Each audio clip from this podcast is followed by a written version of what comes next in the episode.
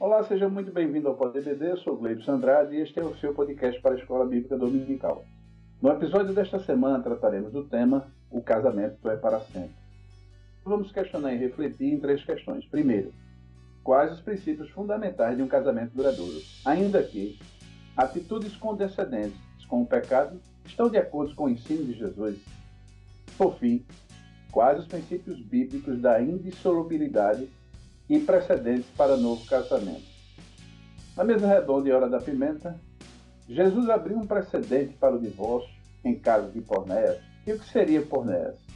Para nos ajudar a compreender esse tema, contextualizando o seu significado para a igreja desse tempo vigente e seus desdobramentos, aqui comigo, nossos convidados, pastores Kleber Maia e Daladia Lima.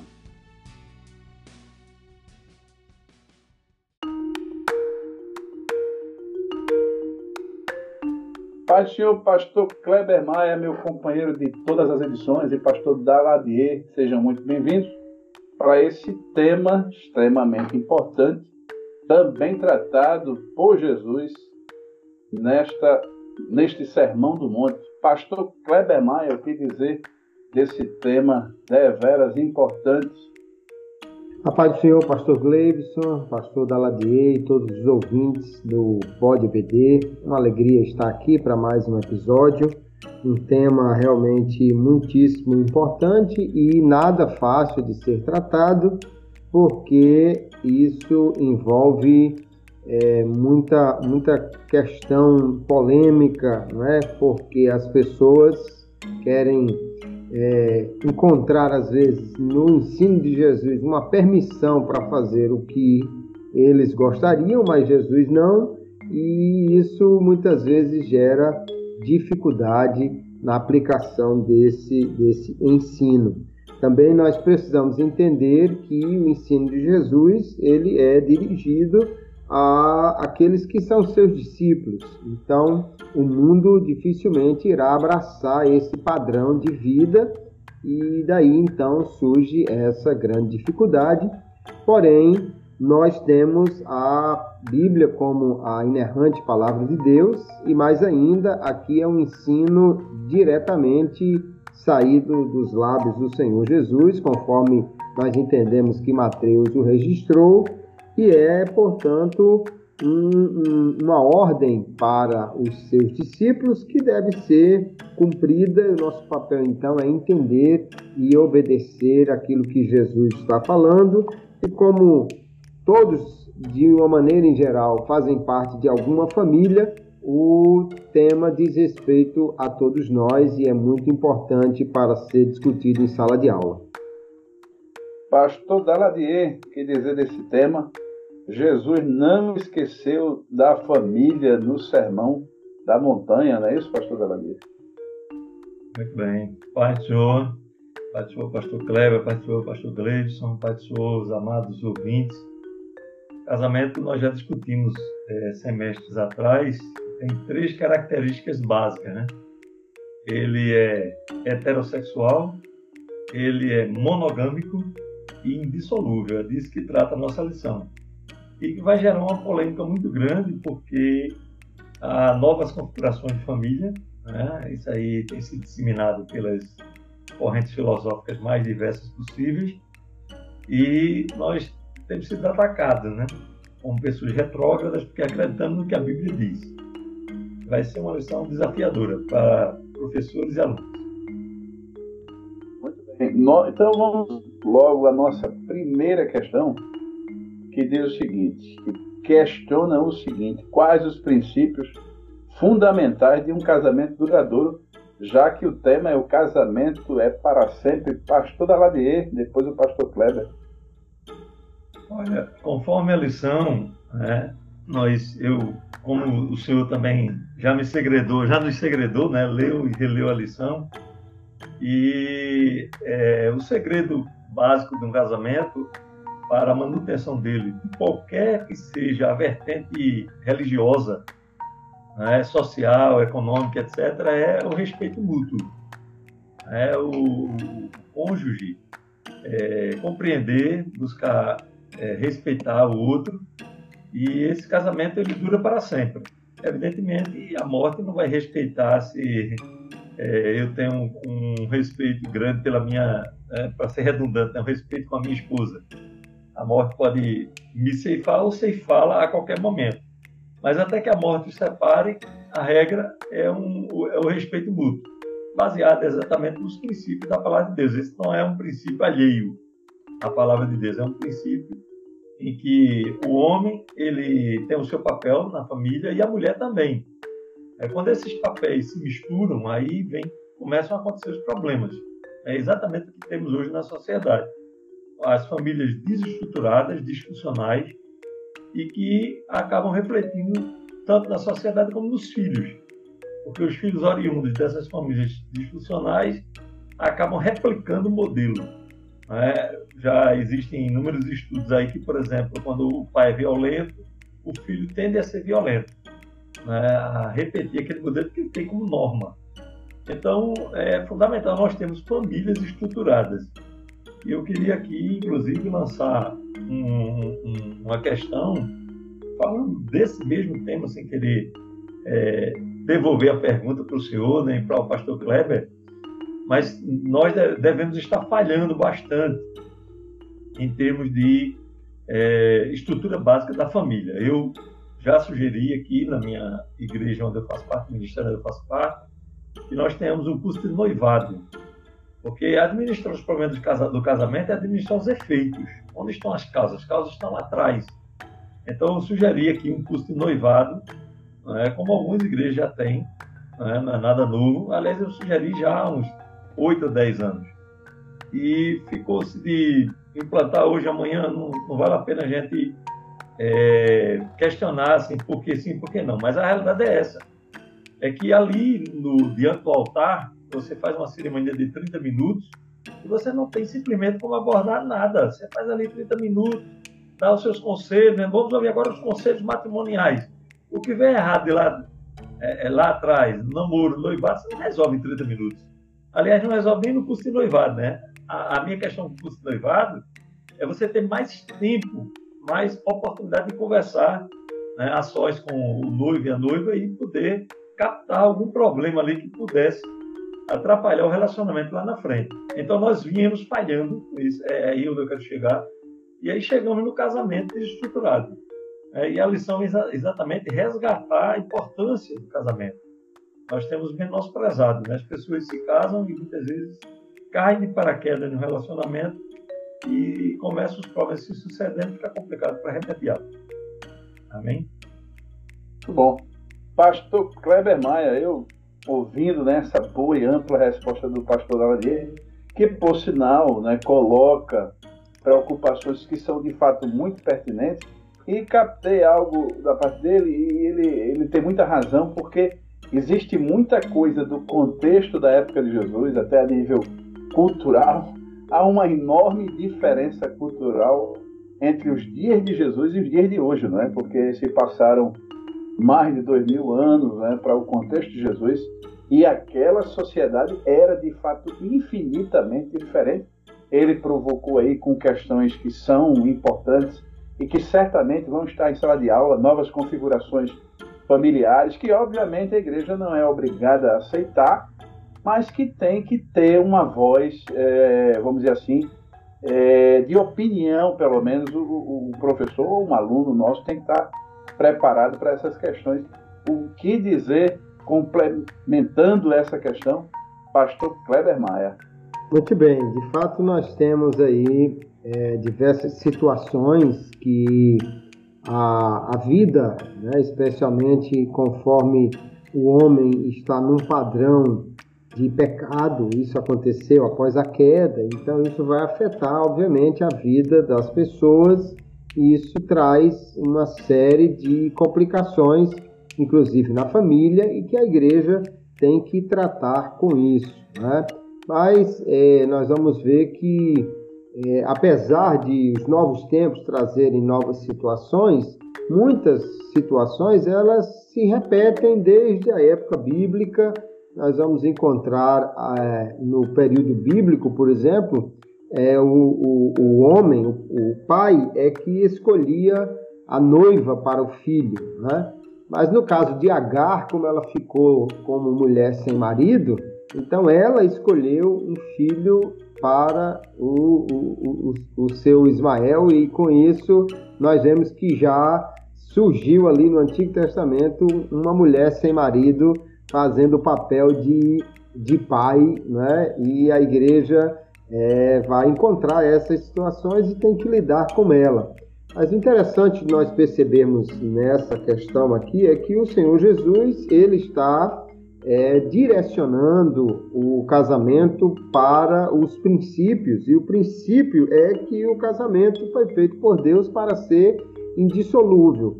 E no entanto existe o, a questão da sexualidade que está presente o que Jesus está orientando é que esse poder da sexualidade ele tem que ser direcionado ou ele vai ameaçar a família e vai complicar o casamento.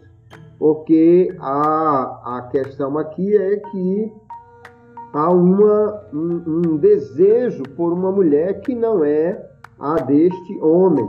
É, então isso vai fazer com que ele tenha um, um, pensamento impuro em relação a uma mulher que não é sua. Essa concupiscência, esse desejo impuro, Jesus já classificou, já rotulou como adultério. E hoje é um problema muito sério porque nós vivemos numa sociedade onde a luxúria, onde o erotismo é amplamente utilizado, até mesmo na mídia, nas propagandas, em todo lugar, o que só alimenta esse esse desvirtuamento né, do, até, da sexualidade. Me permita, é, é, alimenta, e assim, é inevitável que a gente hoje tenha uma sociedade que promove até, não é? Ela promove constantemente a pornografia de várias formas e de vários modelos também. Né? Sim, isso não é uma coisa nova, mas é, hoje é, é muito é, mais evidente por causa da facilidade da comunicação. Né? Nos tempos de Jesus, o Império Romano também, e, em muitas cidades no, no ambiente grego, havia uma degeneração completa também nessa área. Sendo que hoje a coisa se torna muito mais complicada porque há uma uma facilidade de acesso a esse tipo de conteúdo. Qualquer pessoa de qualquer idade com um celular pode acessar conteúdos que no tempo de Jesus alguém tinha que ir num templo pagão ou numa casa de prostituição para poder ter contato com isso. Então essa luxúria presente na sociedade faz com que a concupiscência, né, esse desejo é, mal direcionado, ele se torne então um alimentador da cobiça pela mulher do outro, o que vai é, degenerar então essa relação entre o, o marido e a mulher, uma vez que ele agora está buscando completar-se ou atender ao seu desejo fora do seu casamento. Jesus foi contra isso e vai então trazer a, a questão a um, uma coisa mais profunda do que simplesmente o ato, um ato público, um ato que, que fosse até conhecido ou, ou pego em flagrante, e ele vai colocar isso para o interior, para o coração. É importante perceber que no Sermão do Monte, desde a lição passada, Jesus está preocupado ou, ou está tratando de questões que diz respeito à valorização do outro como uma, uma pessoa digna, a imagem de Deus nesse homem, nessa mulher. Então, quando Jesus proíbe se, se falar né, de, de uma maneira que trouxesse total desrespeito a essa figura humana, aqui ele proíbe o desejar que tornasse essa pessoa como um simples objeto de desejo e, e com isso é, ele, ele faz com que o casamento seja muito mais valorizado, é, porque a Bíblia nunca proibiu que houvesse essa sexualidade esse desejo um pelo outro dentro do casamento. Né? alguém diz que a, a, a, Deus criou o sexo seguro e chamou de casamento. É lógico que o casamento não inclui apenas isso, mas é o lugar, né? é o ambiente e, e a condição que Deus estabeleceu para que houvesse essa união sexual entre um homem e uma mulher. Nós temos aí livros como o de Cantares de Salomão, que é uma, uma exaltação a esse amor dentro do casamento. O problema aqui é quando esse desejo extrapola essa união que foi criada por Deus e vai alcançar aquilo que não é deste, desta, desta pessoa.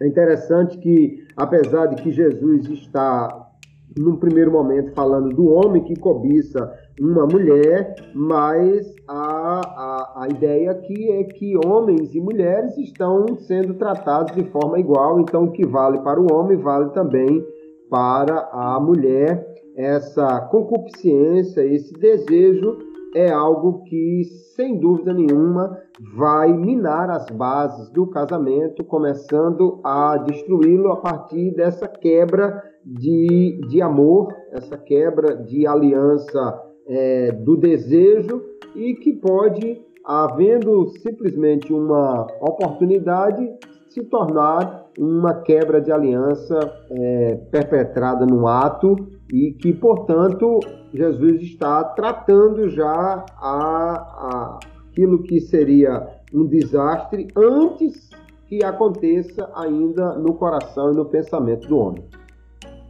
Bom, bom nossa segunda questão atitudes condescendentes com o pecado estão de acordo com o ensino de Jesus, já que o Sermão do Monte é de fato um, aulas né, sequenciadas dadas por Jesus, pastor Kleber Maia.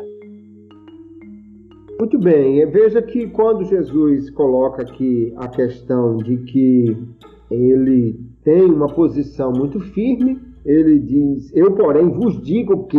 Então, ele vai colocar a sua posição como legislador legítimo, né? como alguém que tem autoridade para estabelecer como a lei deve ser cumprida. Ele diz que não deve o homem cobiçar no seu coração por uma mulher. Portanto, então, em virtude disso, ele agora vai trazer qual é o tratamento correto para é, essa situação. Então, Jesus ordenou, na realidade, um tratamento de choque. Um tratamento que nada tem a ver com suavizar, com passar a mão na cabeça, com relevar, mas sim um tratamento de choque. Ele vai utilizar uma, uma metáfora, um conjunto de metáforas para dizer que é preciso imediatamente se encerrar aquela que é a fonte da cobiça ou se separar do objeto de desejo antes que isso venha a provocar realmente a ruína. A, a metáfora ou as metáforas utilizadas por Jesus são significativas porque ele diz se o teu olho direito te escandalizar, e o olho aqui está diretamente ligado à questão da cobiça, do desejo, da luxúria, da, da, da observação da mulher do outro, né? E isso então está na, na base do desejo. Essa é um, uma questão séria na nossa sociedade, porque há, há, há um estímulo até que as mulheres é, mostrem o seu, o seu corpo, que as mulheres é, atraiam, seduzam e há também um estímulo a que é, todo tipo de pornografia, de erotismo, seja amplamente divulgado por aí, o que vai trabalhar no coração da, das, dos indivíduos, né, já tornando-os, já somos indivíduos decaídos. E agora com toda essa esse estímulo mais facilmente direcionados para o pecado, Jesus diz então é melhor você arrancar esse olho, e não significa uma, uma ação física, né? Porque é, então a gente ainda teria o esquerdo, o olho esquerdo, se ele mandou fazer com o direito. E se tirasse os dois, então quer dizer que os cegos não têm desejos impuros? É lógico que tem, né? E a questão aqui não está na, no, no, no órgão físico. Jesus vai utilizar uma metáfora, a fonte disso aí. Da mesma forma, ele. Está relacionado, que... pastor Kleber me permita, né? está relacionada com um canal condutor que nem sempre é o mesmo, né? Pode ser, são vários que conduzem, né? E pode até conduzir diretamente para a mente, não necessariamente passando pelos olhos, né? Isso, é uma metáfora para falar sobre a fonte né, desse, dessa sedução. Da mesma forma, ele diz: se a tua mão, né, a tua mão direita, é, o direito aqui, porque naquela sociedade era visto como o principal, o mais importante. Né? Por isso que ele sempre aborda o olho direito, a mão direita. E a mão tem a ver não só com o ato de pecado, mas antes mesmo disso, é que Jesus tratou o, a questão do, do pecado aqui ligado à cobiça. Né? Cobiçar é tirar o que é do outro. Então, a mão tem a ver também com pegar o que não é seu, desejar, é, roubar o que é do outro e é, a mão também como um, um objeto de, de, ou alcançar um objeto de desejo que vai levar ao pecado. Jesus diz que é melhor cortar e jogar para longe e ameaça com o inferno aquele que não tratar radicalmente do pecado, dizendo que é melhor você ter esta perda, né? De novo aqui ressaltando, não apenas do membro, mas da fonte desse pecado. Hoje poderíamos dizer,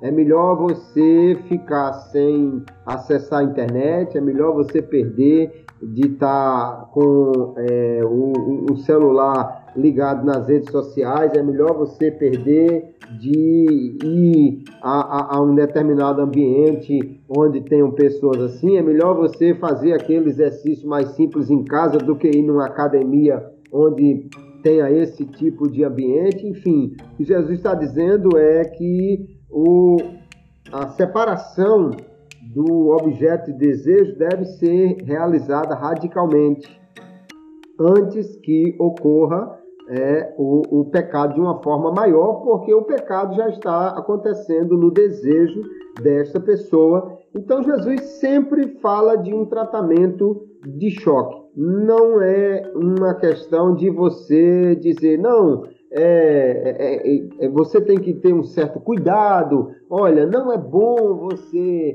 ter esse tipo de coisa. Não, ele está falando de forma radical. E nós precisamos levar isso muito a sério. Os pais precisam cuidar de seus filhos. Né? Há, há pais que colocam é, computador no quarto dos filhos, permite que eles fiquem lá é, acessando internet, dão celular para crianças às vezes muito pequenas, sem nenhum tipo de bloqueio, permite que eles fiquem lá também a, a qualquer hora acessando qualquer coisa sem ter um acompanhamento. E uma vez que a, a, o, a, o adolescente, a criança, não tem ainda essa capacidade de fazer esses bloqueios, os pais precisam ter muito cuidado com isso e da mesma maneira, os adultos, né? evitar ter um computador num lugar é, onde possa se ficar sozinho, é, e a tentação então aumenta, né? e assim, é, se nós não tivermos um tratamento radical, tratamento nós vamos aplicar a nós mesmos ou aqueles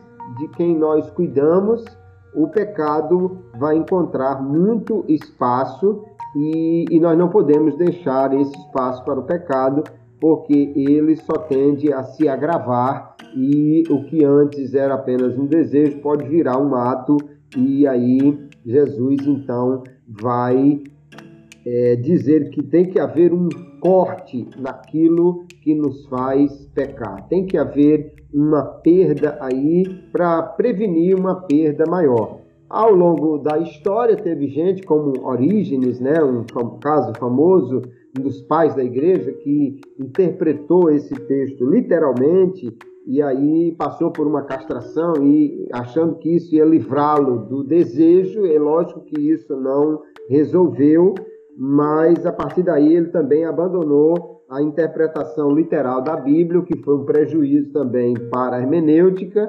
e o, o fato é que aqui há uma metáfora, mas que é uma metáfora séria, que precisa ser então aplicada à nossa vida, do contrário, o pecado irá ter muito espaço no nosso meio.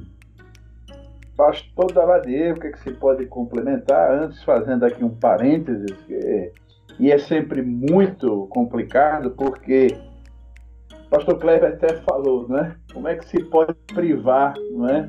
Tanto um marido, né, de ter acesso à rede social, como uma mulher, e praticamente hoje a gente está praticamente 100% conectado, porque a gente conduz um celular consigo e é internet é mesmo que um computador de mão. Mas a verdade é que Jesus também, posteriormente no capítulo 6, vai falar da questão dos olhos, né, da cobiça interior. E se um cão não pode ver um alimento disponível que não é seu, ele também não pode ficar com os olhos nesse alimento. E a gente, o pastor Kleber falou, eu acredito está muito relacionado a esses desejos, né? A questão do interior que Jesus falou, e é exatamente esse ponto, né? Jesus está sendo condescendente ou está realmente tratando duramente essa questão, pastor Daladier Lima? É, o pastor Kleber Marques foi muito feliz aí na colocação dele, né? Em outras palavras, essa é a ética do reino, a ética elevada, né? não, não é fácil de ser seguida, eu venho batendo sempre nessa tecla desde o início do trimestre, para onde eu vou, né? eu tenho ido para várias igrejas. Domingo eu sempre tenho ido a uma igreja diferente, aqui da nossa convenção. E eu tenho batido nessa tecla, que se pensava que a lei era dura, radical. E a graça não, a graça, como se diz aqui no, no varejo, né? Está suave, né? Mas essa não é a realidade, é, é isso que Jesus está falando. É, até agora vocês tiveram. Olha, um... Pastor Dalade, me permita, porque de fato, é, esse discurso de arrancar o olho, me parece que não havia, né? A gente não tem nenhum precedente de, arran de, de arrancar o olho na lei, né? Diante. E Jesus coloca isso. Diante do pecado, não, né? Podia arrancar um, um membro se roubasse, né? Tem, tem algumas. Havia algumas leis nesse sentido. Né?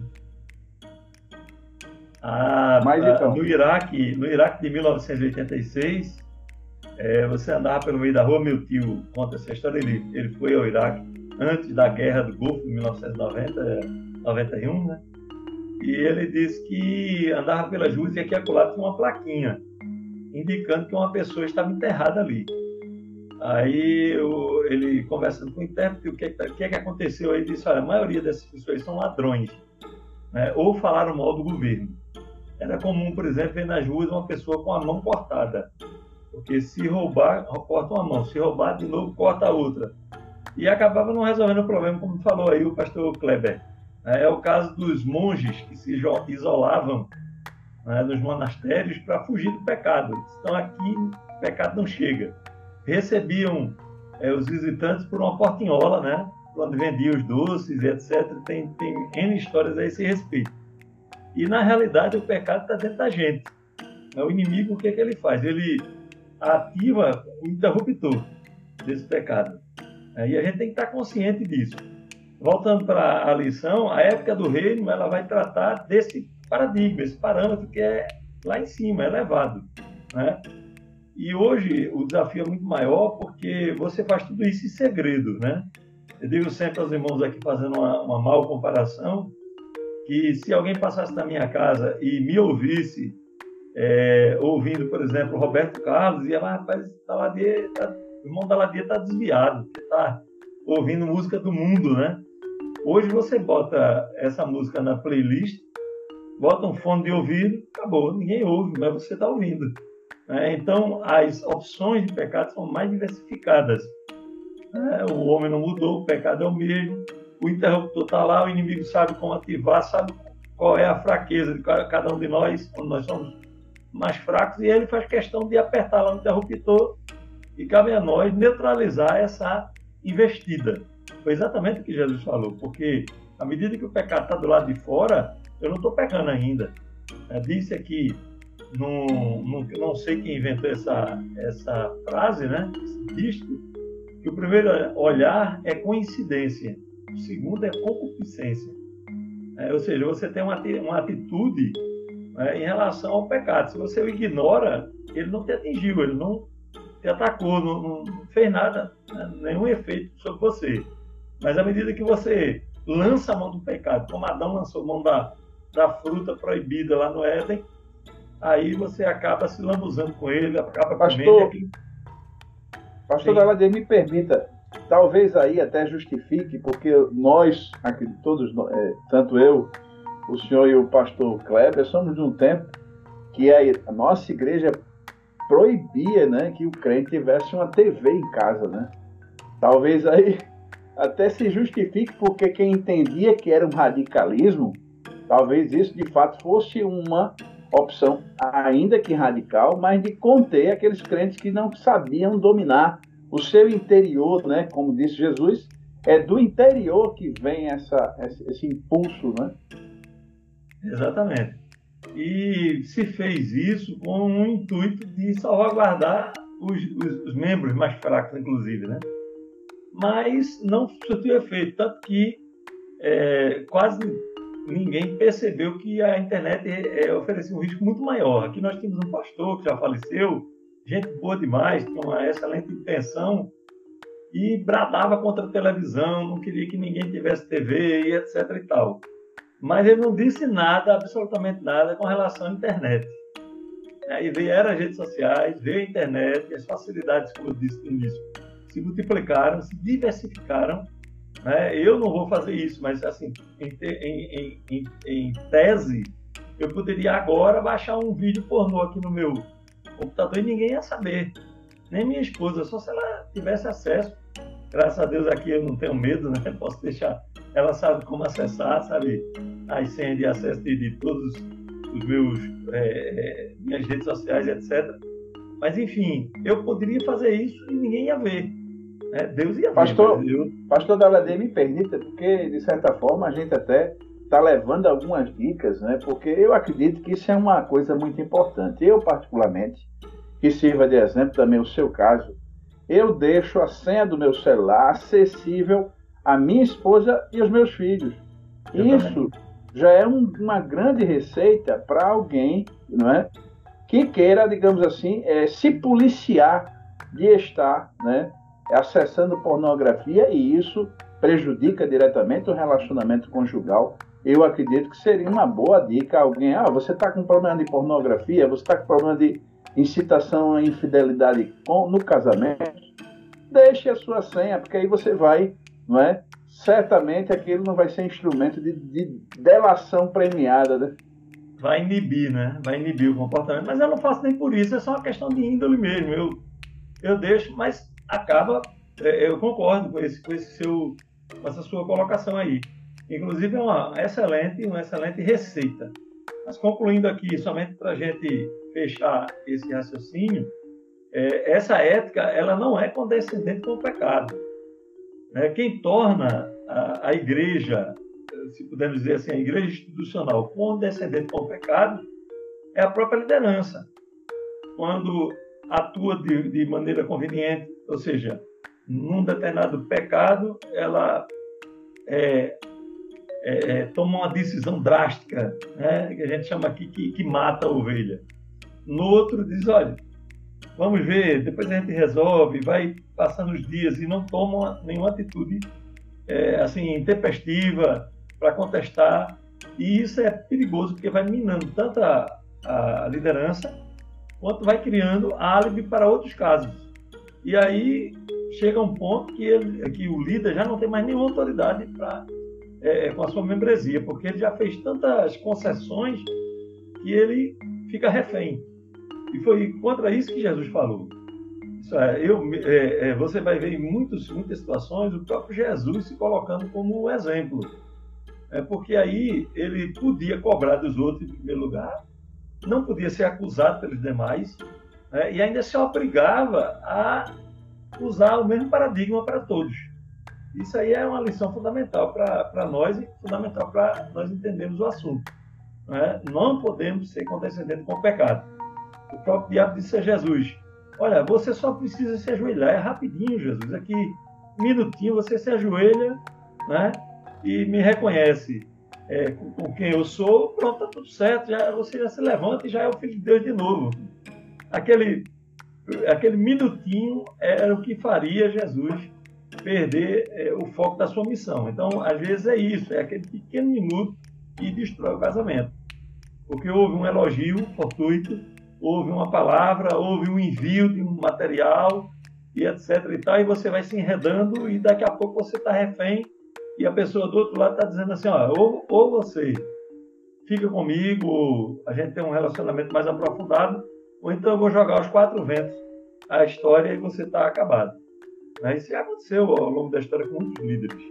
Né? Então, são lições para nós dentro desse paradigma do reino. Muito bom. Bom, nossa terceira questão: quais os princípios bíblicos da indissolubilidade e precedente para novo casamento? Pastor da Ladier, depois do pastor Weber Maia. Bom, é, os princípios estão na lição, né? A indissolubilidade é um palavrão, né? Do casamento, casamento indissolúvel, ele é fundamental para a saúde do casal. É esse, à medida que um cônjuge confia no outro, né, vai perpetuando esse modelo. Por outro lado, Jesus falou que abriu uma brecha, né? A não ser por causa do adultério. É, e esse a não ser é muito complicado de entender no contexto ocidental, porque por vezes a Bíblia é, é, é um texto ideal, né? mas a realidade é outra. Eu até lancei essa questão hoje de manhã no, no grupo EBD em Ação e rendeu aí, acho que a essa altura, mais de 400 comentários. Porque nós temos casos, por exemplo, como uma senhora que é agredida pelo seu marido. O que é que ela vai fazer nesse contexto? É, eu tenho aconselhado que a mulher vá e denuncie se for uma agressão séria, né, que deixe hematomas, sequelas, etc. e tal, ou filha de alguma maneira, e tome uma decisão, porque aquele homem pode matá-la. Essa é a realidade. Né? Mas nós vemos, por vezes, até liderança que diz assim, olha, irmão, isso vai melhorar, tenha calma, né? apoie mais um pouquinho aí, foi só um olho é, roxo, é, tem, mas... E tem o texto de Paulo que diz que a mulher santifica o marido, né? Que é muito mais, é muito mais pesado nesse sentido, porque é, independente do pecado do homem, o texto de Paulo é claro, onde anuncia que ela vai santificá-lo, né? É, às vezes a gente tem esse tratamento meio idílico, né, meio romântico com essas situações. A mulher que sofre assédio moral, por exemplo, o camarada menospreza ela diante da família. Eu aconselhei um caso crítico que vale a pena a gente é, falar dele aqui, que é o seguinte: um, um cidadão que tinha um ciúme crônico da esposa. É, é, é por exemplo, quando ela estendia as roupas íntimas no varal, ele começava a dizer que ela estava tentando se mostrar para os vizinhos. E era uma mulher muito calada, e ela aguentou aquilo ali por anos. Até que um dia ele, ela chegou e disse: Eu vou embora agora. Tinha uma criança nova, recém-nascida, mas a, as fases iam se sucedendo e complicando, e ela se chateando. Chegou um momento que ela disse: Eu vou embora. E esse homem ligou para mim desesperado: Pastor, salve o meu casamento e etc. e tal. Eu disse, Vamos lá conversar com ela. E eu deixei a minha esposa conversando com ela, em particular, e fiquei na sala conversando com os demais. E o resultado é o seguinte: ela não quis voltar de jeito nenhum. Abandonou mesmo e não quis saber dele. Então são casos críticos, né? caso de agressão, caso de assédio sexual, de estupro de crianças, de filhos, de filhas. Né? Evidentemente esses casos têm que ser tratados pontualmente. Mas a mulher, num, num contexto desse, vai fazer o quê, finalmente? É, nós temos um caso de uma, uma, esposa de um pastor amigo, gente boa demais, tanto a, esposa, tanto a filha dele quanto ele, casou com um cidadão e num belo dia descobriu uma traição na própria cama dela do marido com um outro rapaz. Quer dizer, usando a prática homossexual. O que é que essa irmã vai fazer no contexto disso? É, então Jesus abriu uma brecha, a não ser por causa do adultério, e nós temos N situações em que a coisa complica. Quer ver um caso sério? A mulher que o marido não provê alimentos para ela. A mulher está passando fome, os filhos estão passando fome. E o marido preguiçoso, sentado dentro de casa, palitando os dentes, é, passeando com os amigos, tomando banho de rio, indo ali, indo aqui. Quando ela diz: Olha, cadê o, o dinheiro do leite das crianças? Como se diz aqui né, no, no varejo nordeste chinês. Não tem, eu estou desempregado e pronto, não, não, sei arrumar nada, não sei carregar um frete, não sei ser servente de pedreiro, não sei vender um picolé, uma cocada, enfim. Tem gente assim sem iniciativa. E o que é que a mulher vai fazer nesse contexto? Né? Talvez ela não precise separar, mas a indolência ela vai arrastar aquele peso. Então, é, são situações as mais diversas possíveis pra, para as quais não existe resposta fácil. Né? Todas as respostas são complexas, difíceis, as alternativas são difíceis, de maneira que eu volto à tecla que eu comecei lá no início. Tem, tem que atuar no namoro e no noivado, para depois não ter que remediar problemas dessa natureza lá no casamento. Essa é a minha posição a respeito dessa terceira pergunta. Pastor Kleber, e aí, quais são os princípios, né? Pastor Daladier tratou aqui uma boa e ampla resposta, mas como é que a gente pode colocar os princípios e, obviamente, a complexidade disso para casos de, de uma necessidade de um novo casamento? Pastor Kleber Maia. É, essa é uma questão realmente muito, muito difícil de ser tratada, mas é, a gente precisa olhar o que o Senhor está ensinando e tentar buscar entender também qual é o propósito, né? Você quando fala uma coisa, você busca um determinado efeito nas pessoas a quem você fala. E aqui eu entendo que o Senhor Jesus está dizendo claramente que depois de casado, então não se pode mais separar por qualquer motivo. O casamento foi previsto até que a morte os separe. E veja que na Bíblia, nem mesmo o adultério enganado, inadvertido, ele era tolerado. Lá em Gênesis 20, Abraão chegou com uma conversa que, que, que era a irmã dele a sua esposa, e o rei já estava querendo incluí-la no seu harém e Deus pesou a mão contra o rei, porque mesmo ele não sabendo, mas ele ia cair numa cilada e Deus não tolera o, o adultério nem nessa situação que ele não sabia exatamente o que estava acontecendo. O, o que Deus quer dizer com isso? A, a opção de Deus para o casamento é que ele dure até que a morte o separe. Somente a morte poderia é, cancelar esse contrato de casamento, essa união, é, é, é, essa, essa forma de estarem os dois unidos deve ser pela vida toda. Então, com isso, o que nós podemos entender, concordo plenamente com o pastor Daladier, a separação deve acontecer antes do casamento e não depois.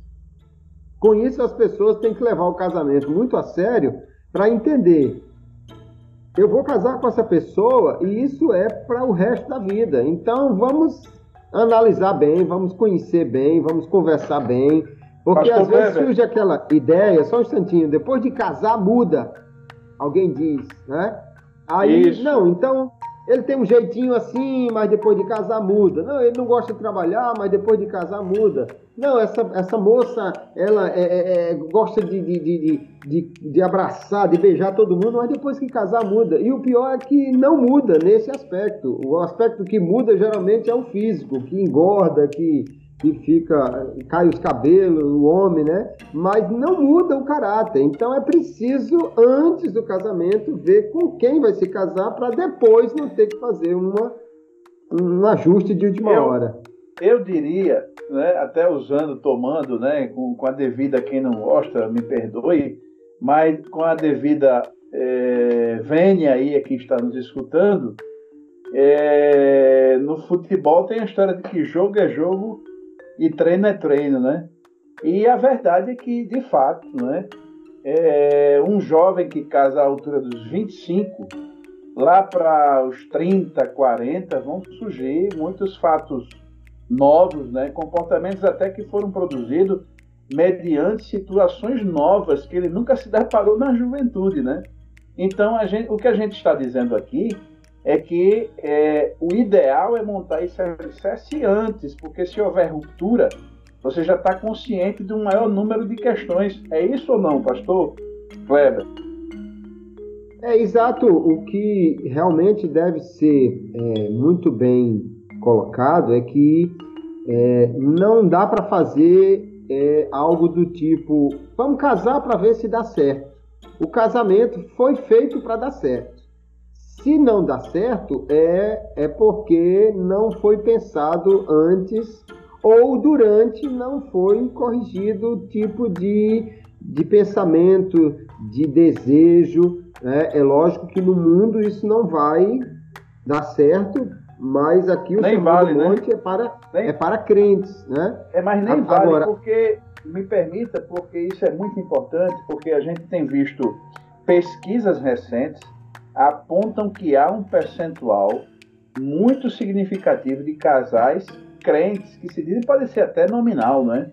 Mas saiu uma estatística agora que eu, eu gostaria de ter acesso até para de repente publicar e botar no descritivo do nosso podcast, de percentual no Brasil, né? No Brasil, cara, de verdade no mundo pode ser até pior, mas é um percentual muito de pessoas que se declaram evangélicas que após o casamento vão lá e se divorciam. Me parece que está quase tete a tete aí entre católicos, não praticantes e evangélicos. A coisa aponta aí um sinal muito vermelho para o lado dos evangélicos, não, pastor Coelho?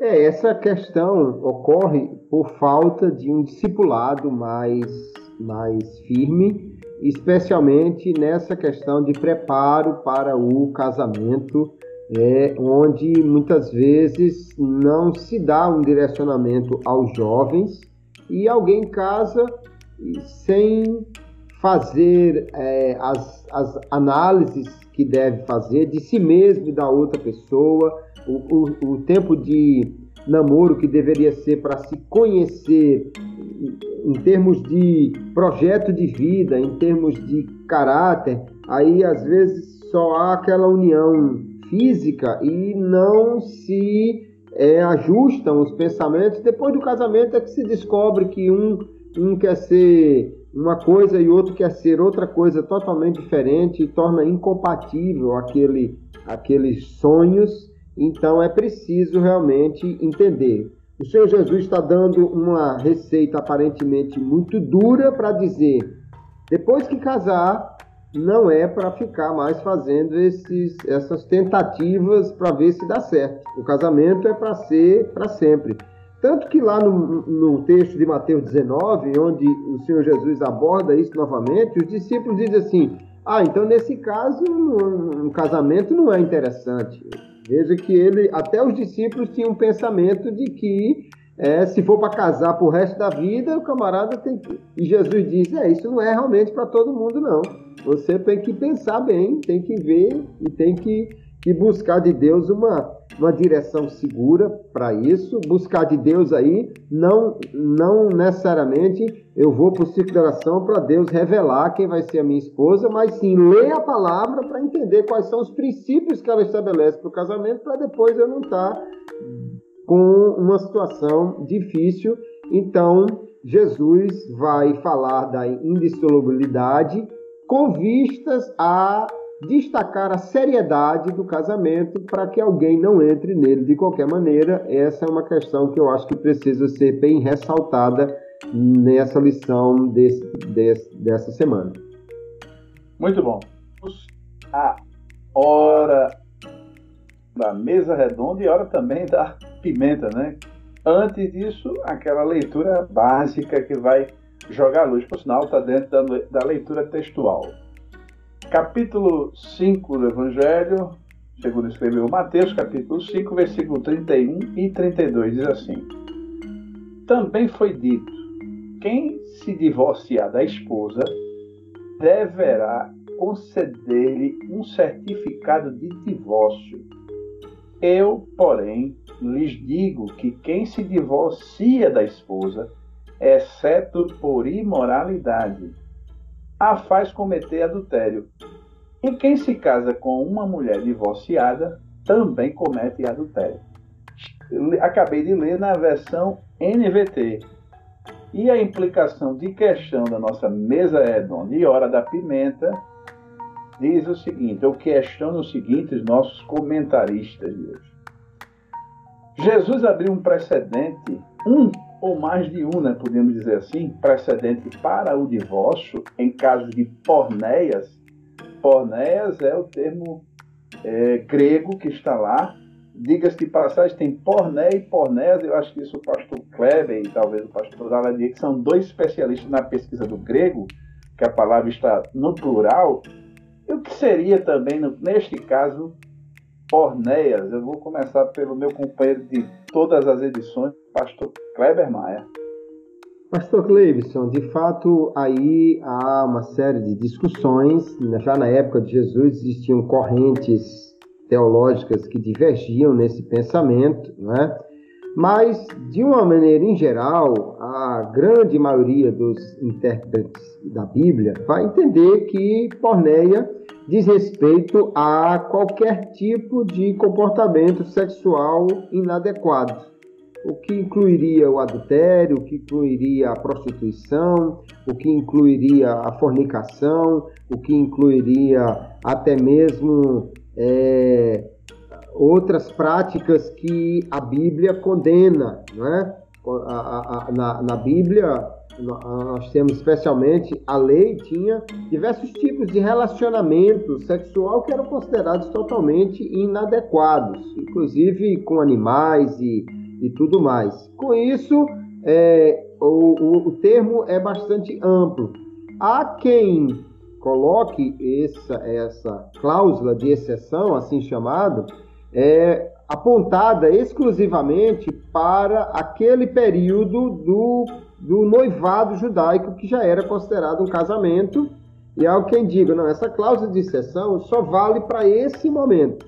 Se no noivado né, nesse período que geralmente demorava um ano, houver uma traição, aí pode ser desfeito. Mas uma vez consumado o casamento, não pode ser mais desfeito. Alguém coloca a cláusula de, de exceção nesse ato aí, o que tornaria ainda mais pesada a ideia, porque, segundo eles, nem no casamento, é, nem Jesus abriu essa brecha uma vez consumado o casamento. Mas a maioria dos intérpretes vai ver que, é, caso houvesse de fato a prostituição, ou seja, por uma das partes já houvesse o rompimento dessa, dessa aliança, uma infidelidade, poderia haver o divórcio. Jesus vai deixar claro lá em Mateus 19 que isso é uma permissão e não um mandamento, então pode haver, e Além disso, ele vai deixar claro que a dureza do coração é que é a razão para ter essa cláusula de exceção.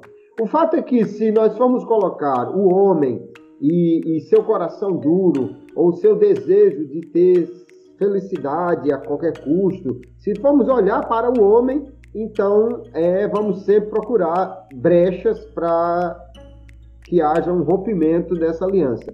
Mas Jesus direciona para Deus e diz assim: do ponto de vista divino, o casamento foi feito para ser de uma vez por todas. Então, nesse ponto de vista, é o desejo de Deus e, e portanto, a sua intenção para o casamento é que não haja nenhuma brecha, nenhuma cláusula de exceção. Mas porneia aí seria, de uma forma mais ampla, a, o comportamento inadequado e que mesmo que não houvesse a traição de fato, mas a mulher que se comportasse com luxúria ou a mulher que tivesse outro tipo de envolvimento inadequado. Pastor Cléber, me permita, porque pegando a sua fala, obviamente sem ouvir o contexto, mas eu vou colocar aqui, porque também o pastor da ladeira, na fala dele, pode responder. Um caso, né? E eu vou colocar aqui porque particularmente passei uma situação semelhante como pastor, uma congregação, vou falar o caso, vou citar as pessoas, óbvio, pode ser até que a pessoa é, me esteja a ouvir o podcast, mas não vou citar o nome da pessoa, isso aí é a questão ética, a gente sabe, mas pode falar várias pessoas. Exemplo, né? Vamos um exemplo claro. O marido pegou a mulher, né? É, acessando pornografia, tá certo? E aí, obviamente, independente da pornografia, não vou entrar no detalhe que tipo de pornografia, mas o marido foi lá e pegou a mulher acessando pornografia. Seria uma pornéia? E, e isso daria o direito ao marido de pedir o divórcio? Olha, no pensamento da época, o, a, esse, esse tipo de, de comportamento seria impossível da mulher estar no celular vendo pornografia. Qual seria a maneira de ela fazer isso na época? Seria ela estar olhando alguém né, ao vivo, ou, ou, ou num ato erótico, ou, ou, ou, um ato sexual. Então, esse tipo de comportamento, para muitos na época, já seria suficiente para ser considerado uma, uma, uma inadequação nessa área sexual. É, o que é interessante é que o Senhor Jesus está colocando a questão não apenas no ato que, que é exterior, mas no interior. Nesse caso aí. Ainda, no... ainda agrava mais, ainda. Ainda só... agrava mais. É. Agora, sempre lembrando que essa é uma cláusula de exceção que Jesus deixou, é, mas não como obrigação. Então, em, em qualquer desses casos, o marido pode perdoar e pode prosseguir, né? Obviamente teria que ser tratado, resolvido isso, mas é de fato algo que já poderia ser enquadrado dessa maneira nos padrões da época e, e Jesus já transferindo para o interior só agrava essa situação. Pastor Daladier, coisa séria, porque o que fazer hoje, né, diante de um cenário desse, a gente de fato, pastor Kleber colocou muito bem, porque pornéia, como disse aqui, até falei, é, pornéias, né, tem muitos comportamentos, digo comportamento e também tem desvio psicológico de pessoas que possuem vício de pornografia, hoje tá, é muito comum, não adianta a gente esconder. É, sobre um caso aí recente, por sinal até o pastor Jorge McDowell, né, que foi, foi quem é, divulgou isso, né, e até fez um site para tratar, é, casos com pastores né, envolvidos com pornografia. E assim, é uma coisa que eu acredito que mexe muito diretamente com o relacionamento a partir do namoro, né? Porque já desde o namoro é, todo mundo tem acesso a pornéias, pornéias. Pornéia, né? Então, veja só, pornéia ocorre 25 vezes nos mais diversos contextos. Então, não é uma, uma coisa só, como disse aqui o pastor é, Kleber, né? São várias conotações, todas de, de cunho sexual. Né? E está posto aí, de fato, um problema né? com essa questão do acesso né, a internet e, e, outros meios, né? Porque você é, vê, Jesus disse o quê? Aquele que colocar os olhos numa mulher em seu coração desejar, já adulterou com ela. Então, se eu olho lá na internet um perfil, uma foto, um, um filmete qualquer, e desejo aquela mulher, então eu já adulterei com ela. E aí minha esposa pode tecnicamente já me repudiar, porque. Como diz, como diz aqui, aqui em Portugal tem uma, tem uma aprendi aqui no contexto aqui, quando alguém é reprovado para gente aí, que aqui chama-se chumbar. Já pode lhe chumbar, não é? É, exato. É, mas aí, é, é, isso aí é, é, retórica, né? Na prática, a coisa funciona de, de forma diferente.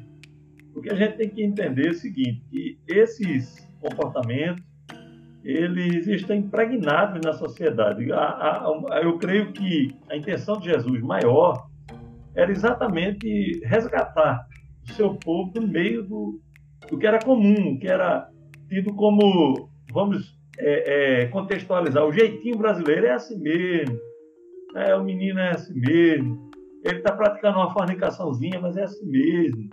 Esse tipo de, de, de comportamento condescendente com o pecado.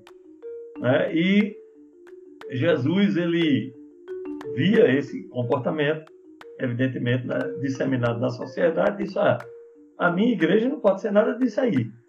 Nós temos que sair desse, desse contexto aí para poder fazer algo melhor, mais elevado, né? eticamente, como eu falei, o paradigma do reino é mais é, é, elevado, e ou, ou é isso ou nada, ou então a gente é mais do mesmo. Né? Esse é o problema que se coloca hoje diante da igreja. Né? A gente vai é, condescender com o pecado, com os erros, com a pornografia, com o Ed Stetzer, ele deu publicidade né, no, no, blog dele de 400 pastores que estavam na lista da Ashley Madison. É um site de casos. Né? Você quer ter um caso, então você se inscreve e encontra, dá, dá, o match né, em pessoas que têm essa mesma intenção. Isso foi nos Estados Unidos. E é, isso foi descoberto porque um hacker né, conseguiu ter acesso à lista dos inscritos no site e divulgou a lista. Quando divulgou, ele disse, ah, tá o nome de fulano, fulano. E aí se, se encontrou 400 pastores que pediram, né, uma, de uma vez só, perdão às suas igrejas.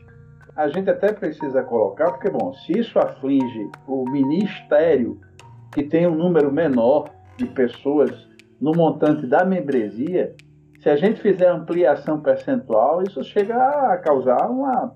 É pavoroso, não é? Milhões, milhões. E esses são aqueles que é, foram divulgados nesse site.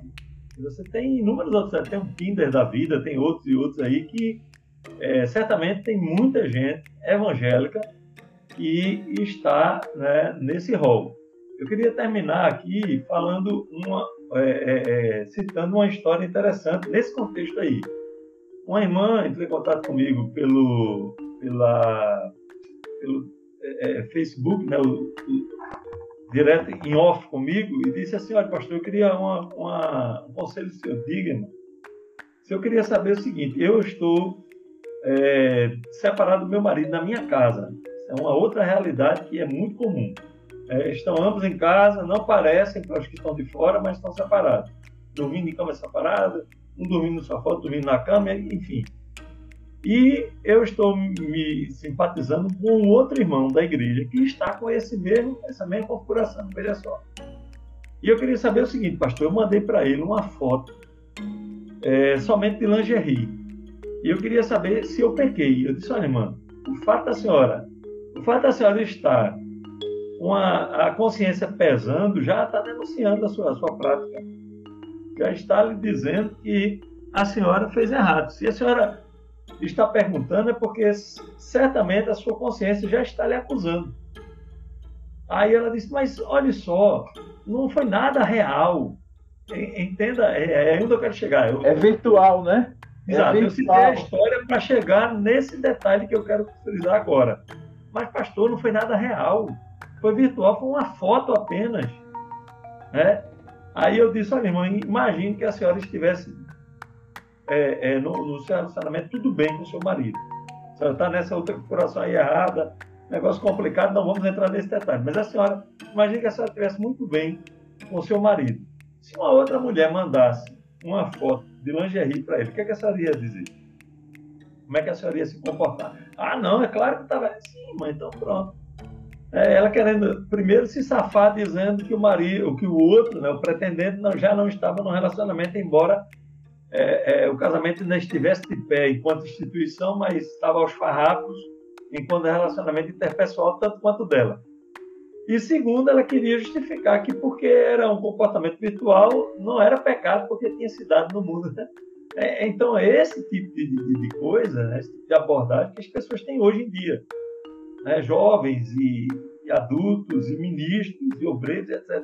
Então é um negócio seríssimo e que a lição vem em boa hora para exatamente fazer frente a, a, a, essa necessidade de nós olharmos com carinho né, para a necessidade de santidade. Essa é a realidade.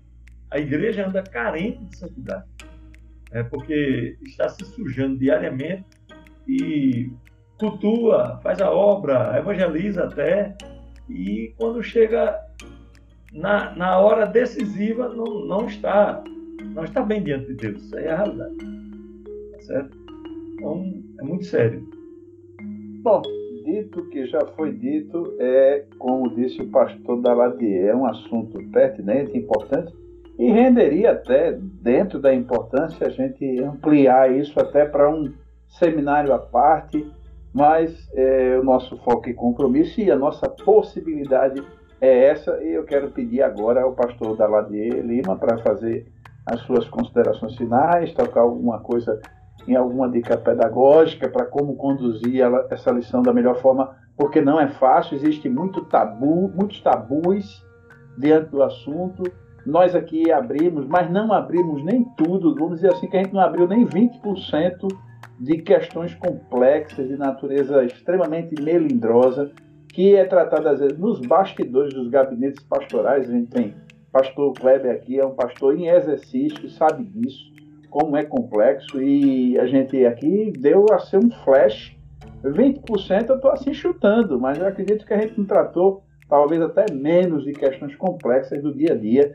E pastor Daladier. Muito bem. Queremos, em primeiro lugar, agradecer né, a oportunidade aqui junto com o pastor Gleibson e o pastor Kleber. É, são duas pessoas assim bem vanguardistas né, em termos de enfrentar essas questões. A igreja está precisando dessa vanguarda. Infelizmente, nós temos pessoas que estão pensando como o século passado né, e as questões se colocando hoje. Você quer ver uma, uma outra situação? O senhor estava falando aí que o pastor Kleber é um pastor ativo, né, atuando diretamente em congregação. Hoje eu não estou em congregação. Mas eu tenho atendido muita gente no, no Messenger, tenho atendido muita gente no WhatsApp, é, no Facebook, muito, mas é incrível como as pessoas, é porque eu, eu trago alguns temas polêmicos e as pessoas começam a perguntar. Mas eu tenho um, um, um outro caso interessante do tempo de é, presbítero, aqui na congregação onde eu me criei praticamente, né? Foi muitos anos até sair para tomar conta diária, em que um pastor fez uma, uma palestra, estavam ali homens e mulheres, né? principalmente jovens, gente mais jovem, e uma irmã estava ali no meio. E ele perguntou se alguém tinha alguma pergunta para fazer. Ela disse: Eu tenho uma pergunta. Eu tenho duas filhas, dois filhos, um negócio assim, e eu queria saber por que, que eu não posso sentar no meio dos jovens.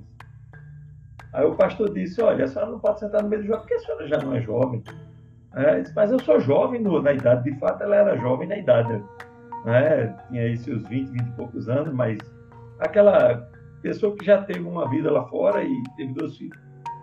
E o pastor disse assim: tal. Aí ela disse: Mas por que, que eu não poderia cantar junto com as jovens, eu sou tão jovem, tem gente aqui mais jovem do que eu. Então não pode. Veja o desafio que se coloca diante de nós. Aí diz, muito bem, e por que aquele rapaz ali pode? Ele teve um filho, está ali no meio dos rapazes.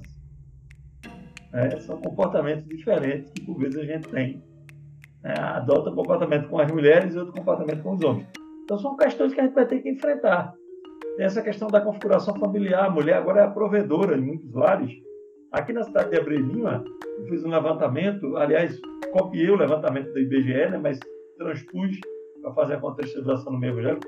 40% em número redondo, é 40 e algum, parece que é 41% dos lares, a, a, a provedor, o provedor é uma mulher, é a, a mãe. Então, imagina aí. Isso significa que quatro em cada dez irmãs da nossa igreja, nós estamos na cidade de Abrelima, então quatro em cada dez irmãs, ela é a provedora do lar. Então, é uma situação terrível. Temos inúmeras irmãs, por exemplo, eu estou focando nas irmãs, porque é, é, o, é o, lado mais, mais fraco da, da, da controvérsia aqui, sem marido. E essas pessoas agora estão procurando um marido. Como é que a gente vai enfrentar essa questão? É, um dia desse eu estava no meio de um debate aqui na nossa igreja em relação a pessoas que não casam e querem descer as águas. A gente sabe que o, a certidão de casamento é muito recente né, em relação à história.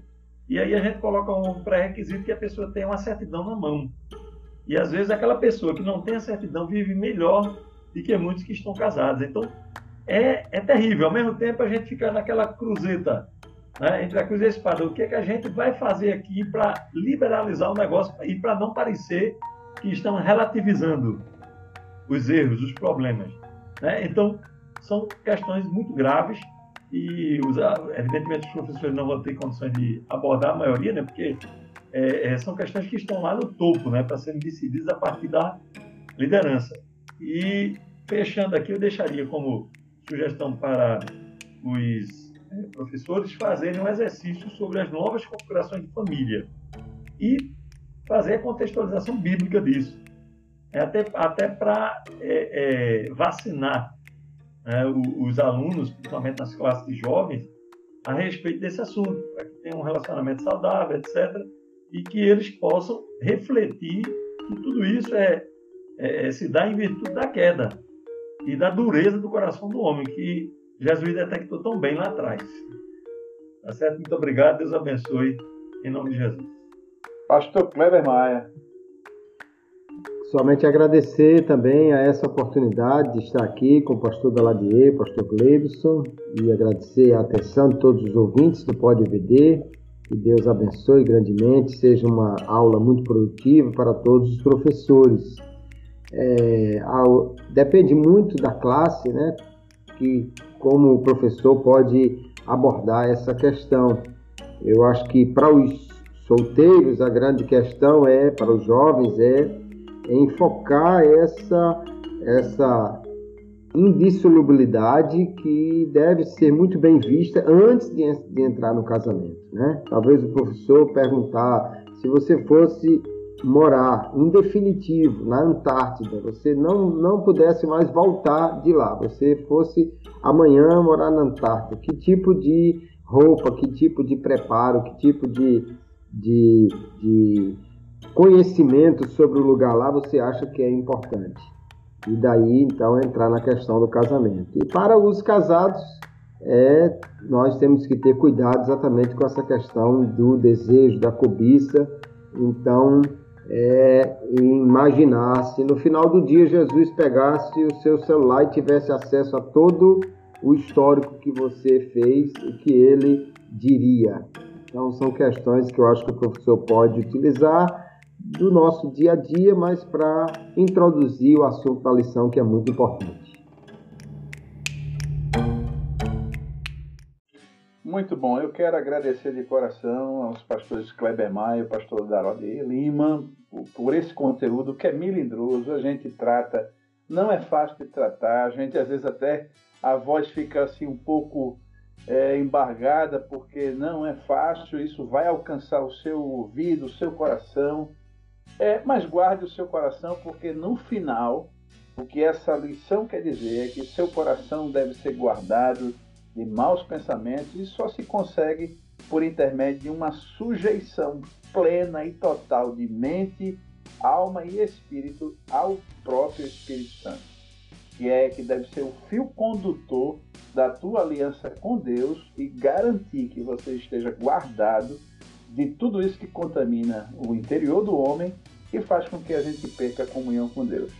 Quero agradecer de coração aos ouvintes do Pode BD e pedir a você que, se há uma maneira de você contribuir, não tem como pagar o pastor Kleber, não tem como pagar o pastor Davadi e os demais comentaristas do Pode BD, nem o pastor Gleidson, esse aqui que humildemente está liderando esse, esse time de feras. É, existe uma maneira, é você compartilhando, fazendo engajamento no conteúdo, compartilhe o link do PodBD.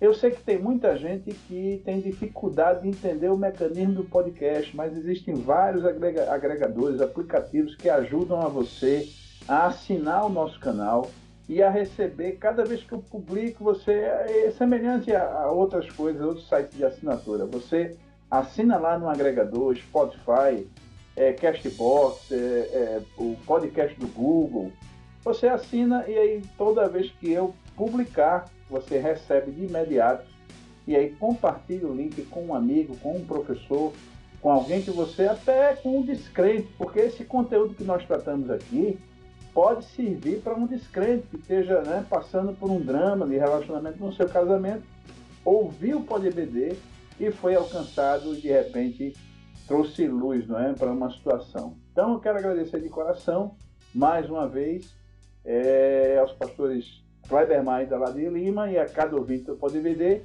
e me despedir de vocês com a paz do Senhor. A paz do Senhor. Amém.